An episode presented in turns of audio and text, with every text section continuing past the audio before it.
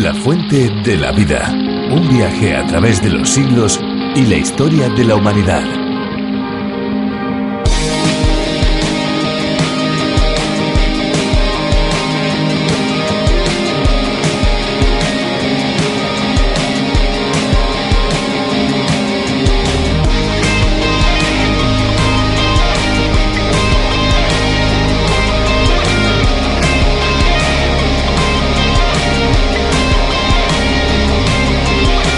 El aumento en la temperatura del mar está causando el blanqueo progresivo, o lo que es lo mismo, muerte prematura de la gran barrera de coral australiana, el mayor sistema coralino del mundo. Esta barrera coralina declarada Patrimonio de la Humanidad por la UNESCO, que se extiende por 2.300 kilómetros, es un ecosistema muy frágil y de muy lenta recuperación. Bienvenidos amigos un día más a La Fuente de la Vida, un espacio lleno de esperanza y de vida. Esto es lo que en cada uno de nuestros espacios queremos enviarles. Les habla Esperanza Suárez. ¿Qué tal amigos? ¿Cómo se encuentran? Les habla, les saluda Fernando Díaz Sarmiento. La Fuente de la Vida en otros países se llama A través de la Biblia, espacio que fue ideado y preparado por John Vernon McGee. En su versión para España lo hemos llamado La Fuente de la Vida. Y ha sido Virgilio Bagnoni quien lo ha adaptado y traducido. Nosotros desde Radio Encuentro, Radio Cadena de Vida, Radio Transmundial España, se lo presentamos. Ahora, sin más tardar, les dejamos ya con una bonita canción. Escuchemos.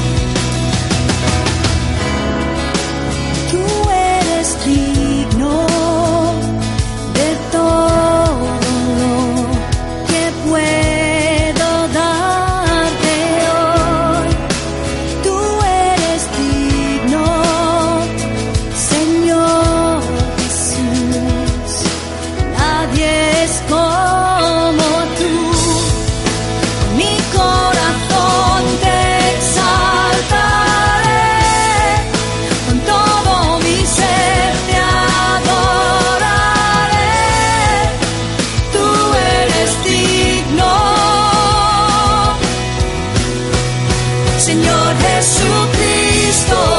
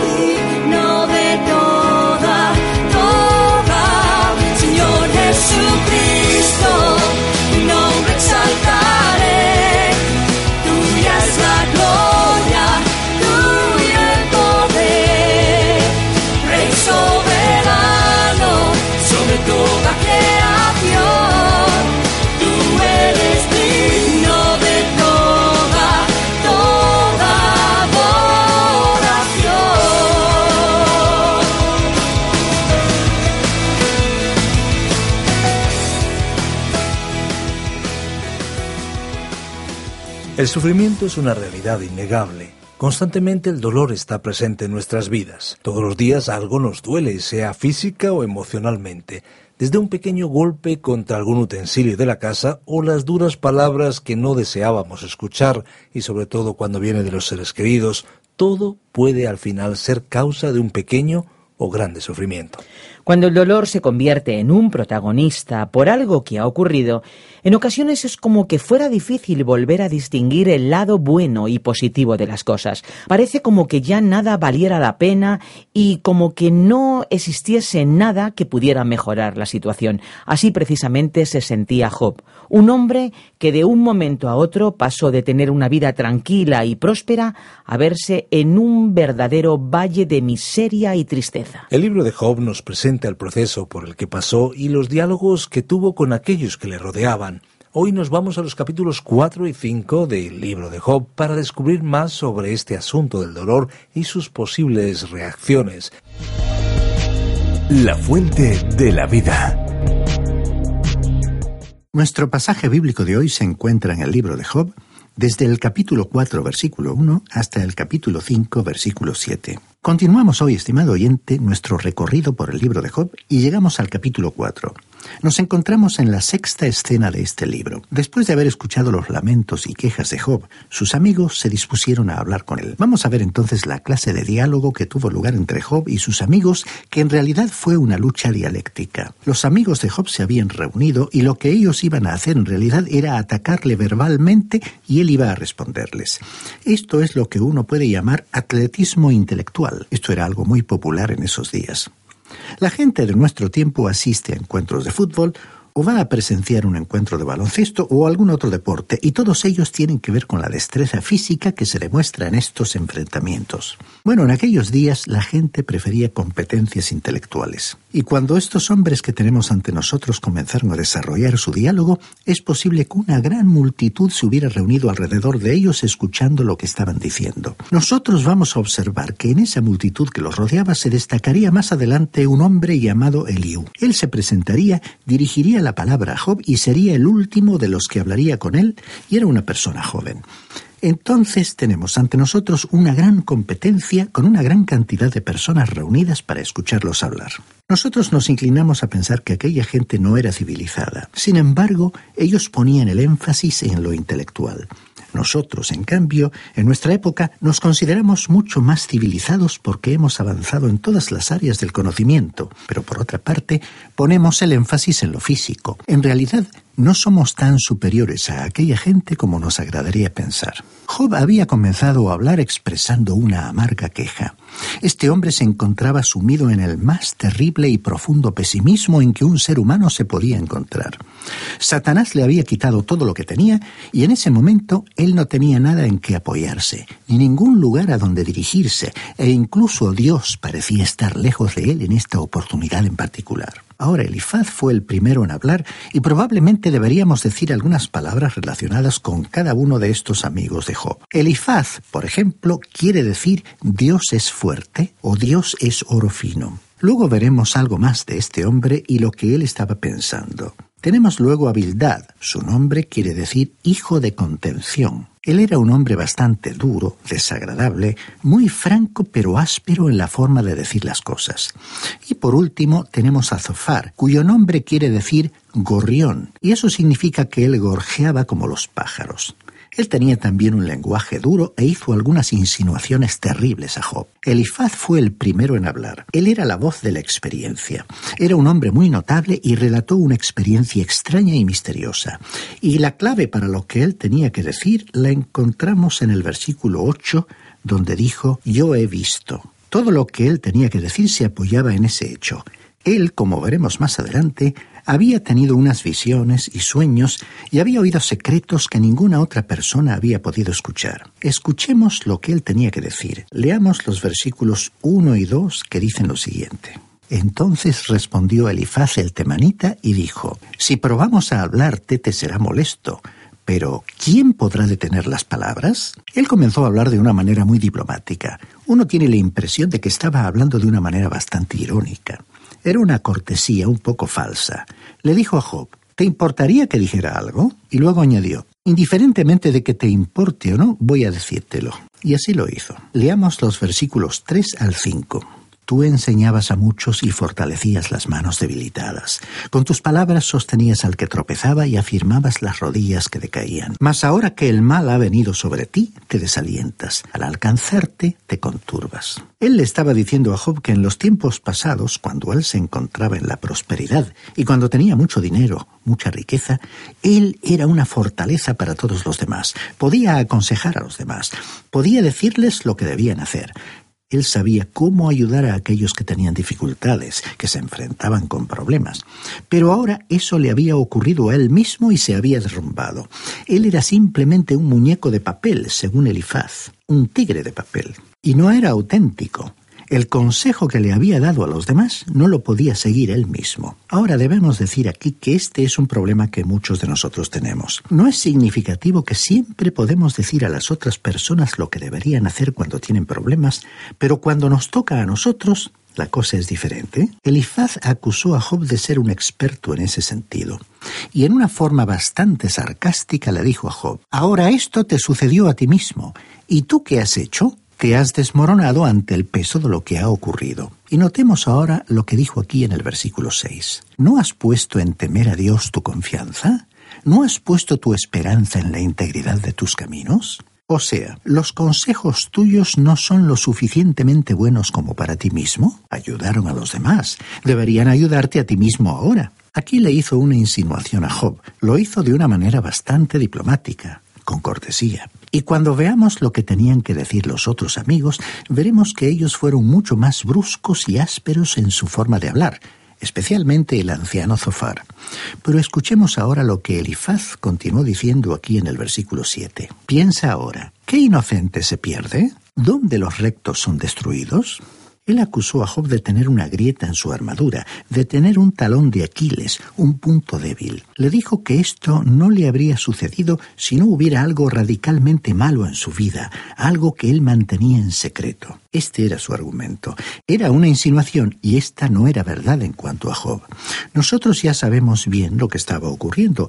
Dios nos informó eso al comienzo del libro en esa escena que tuvo lugar allá en el cielo, para que nosotros supiéramos lo que tendría que padecer Job y pudiéramos comprender su carácter. Esta fue la razón por la cual Job llamó a sus amigos consoladores molestos porque ellos no comprendían a Dios, tampoco entendían a Job ni aún se comprendían a sí mismos. Esa es la razón por la cual hay muchos que están tratando en el día de hoy de arreglar asuntos espirituales y no están calificados para hacer tal labor.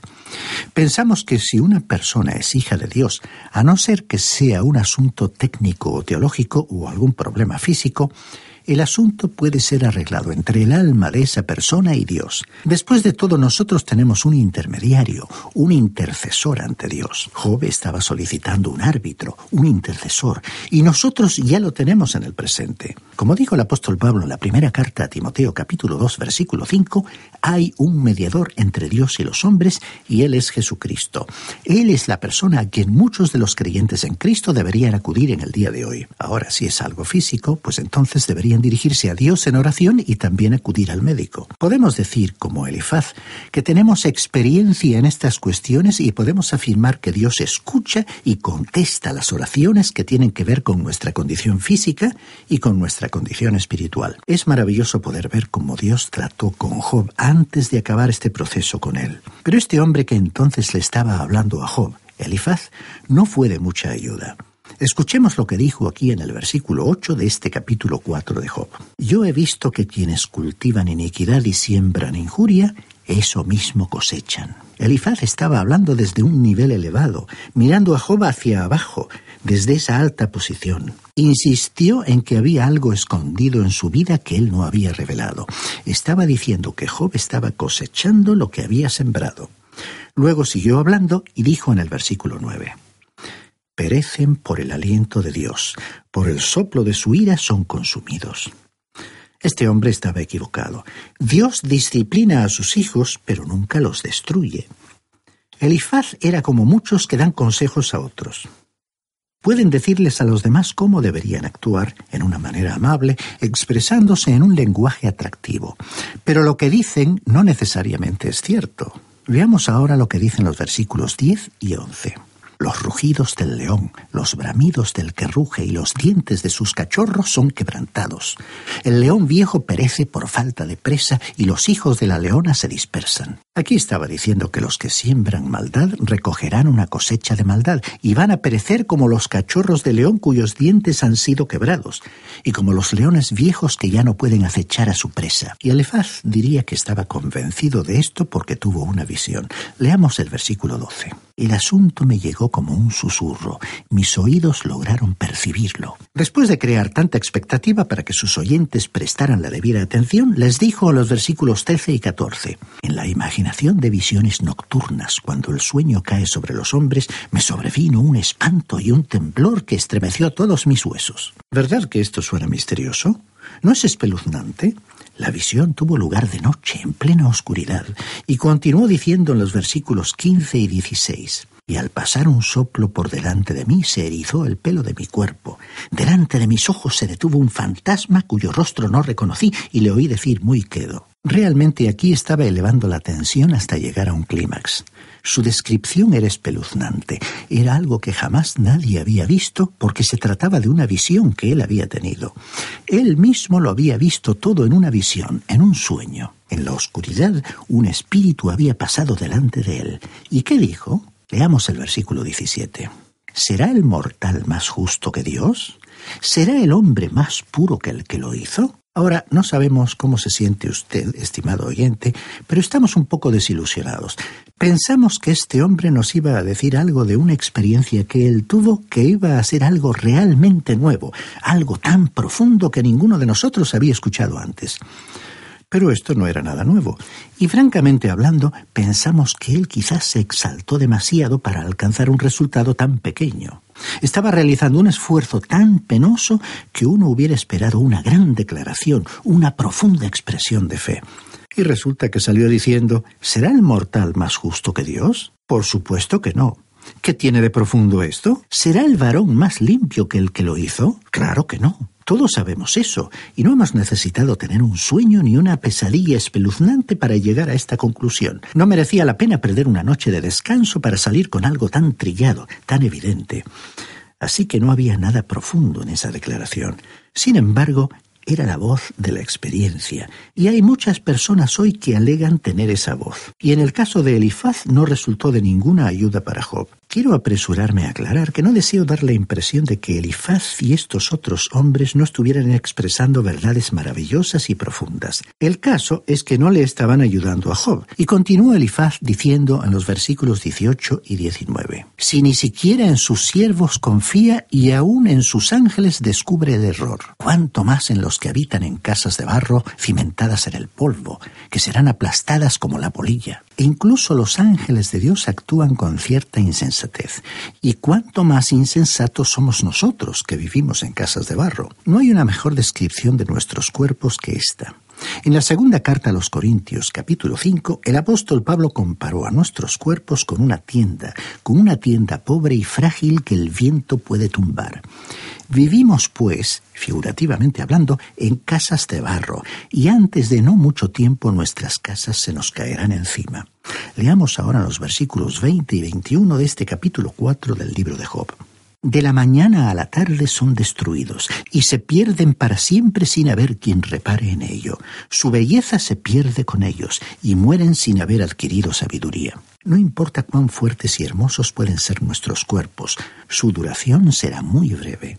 Elifaz estaba expresando verdades extraordinarias, teniendo en cuenta que provenían de un período muy antiguo de la historia, pero que a Job no le resultaron útiles.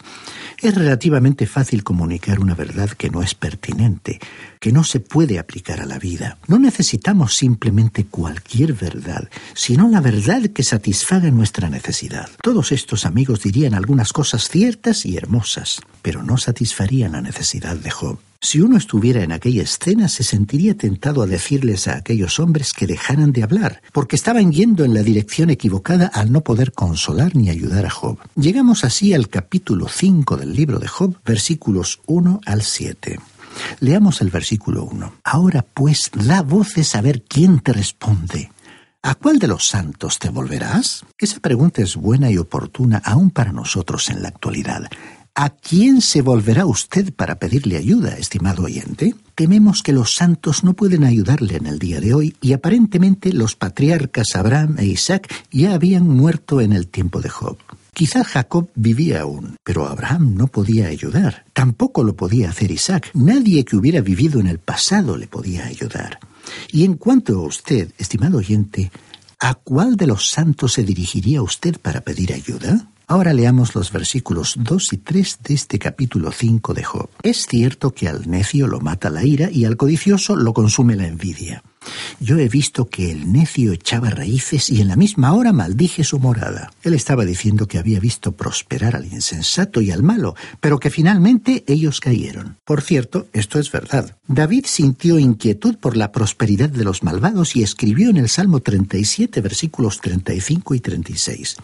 Vi yo al impío sumamente enaltecido y que se extendía como laurel verde. Pero él pasó, y aquí que ya no estaba. Lo busqué y no lo hallé.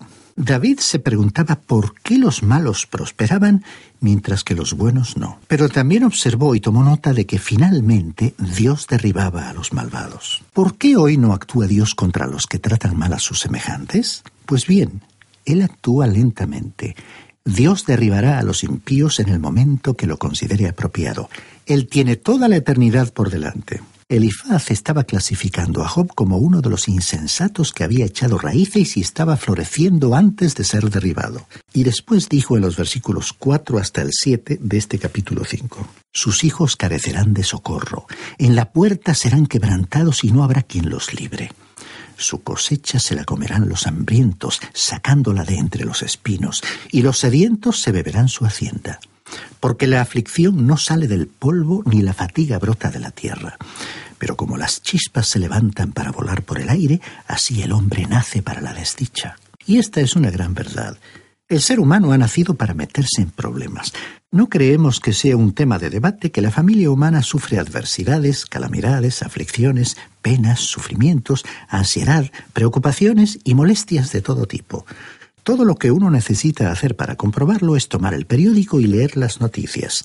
Incendios, accidentes, tragedias, guerras, rumores de guerras. Indiferentemente del color de la piel, estatura, sexo, grupo sanguíneo o índice intelectual, todos los seres humanos comparten esta suerte. Indiferentemente del color de la piel, estatura, sexo, grupo sanguíneo o coeficiente intelectual, todos los seres humanos comparten esta suerte.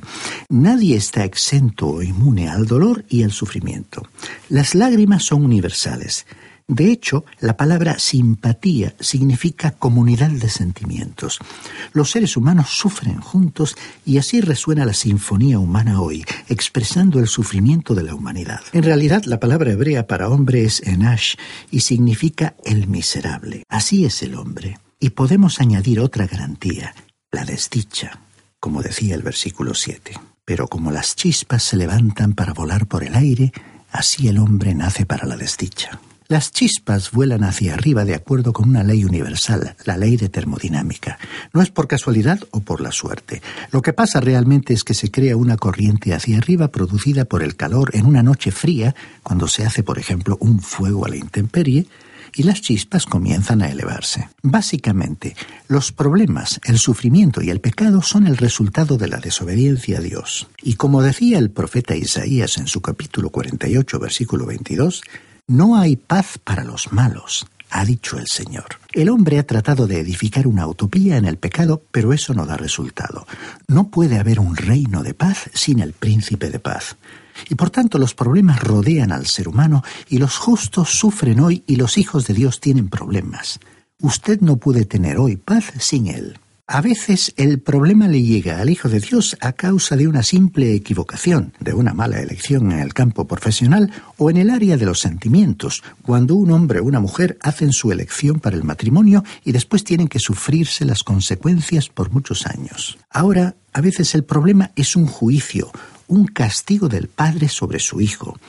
En su primera carta a los Corintios capítulo 11 versículo 31, el apóstol Pablo dijo lo siguiente, Si pues nos examináramos a nosotros mismos, no seríamos juzgados, pero si no nos examinamos, Dios tendrá que juzgarnos. Otras veces los problemas provienen de la disciplina del Padre. Eso es algo que se nos enseña en las mismas escrituras.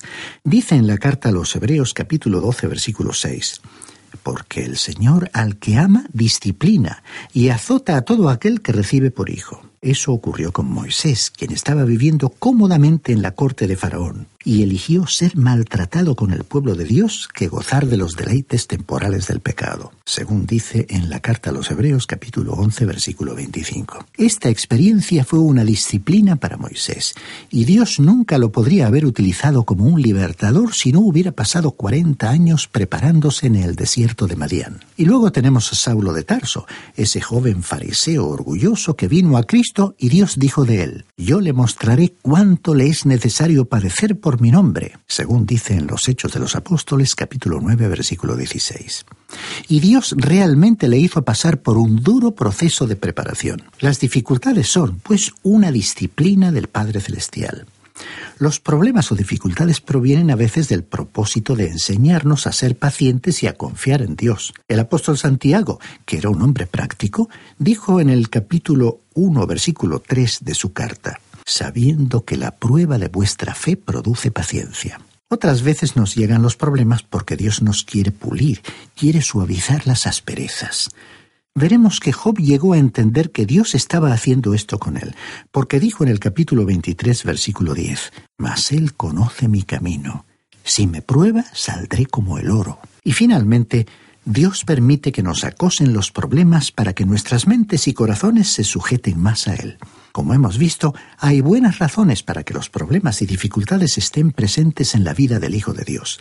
Por ello, Elifaz estaba en lo cierto cuando dijo, pero como las chispas se levantan para volar por el aire, así el hombre nace para la desdicha. Pero estaba diciendo solo una parte de la verdad, porque, estimado oyente, Dios tiene un propósito para usted.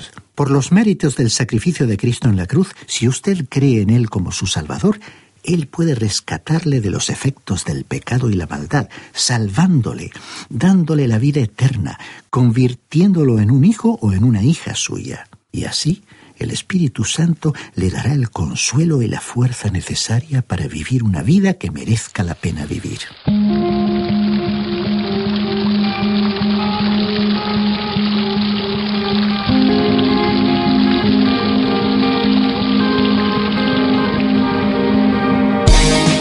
Pues después de esta interesante reflexión que Virgilio Bagnoni nos ha acercado y que una vez más nos hace decir y creer que no hay libro tan singular como la Biblia, un libro que sigue transformando vidas, ha llegado el momento, lamentándolo mucho, de despedirnos. Pero antes recordarles que si quieren ponerse en contacto con nosotros, lo pueden hacer bien a través del teléfono o bien por medio del correo electrónico. Lo pueden hacer al teléfono 91 422 0524 y nuestra dirección electrónica es fácil, info arroba radiocadenadevida.com. Aunque siempre si lo desean pueden escribirnos a nuestro apartado de correos 24081 código postal 28080 de Madrid, España. Gracias a todos aquellos que hacen posible que la fuente de la vida llegue hasta todos los rincones, a aquellos que de manera desinteresada colaboran para que esto pueda ser una realidad. También aquí vemos la generosidad de cada uno de ustedes y eso es digno de elogio y agradecimiento.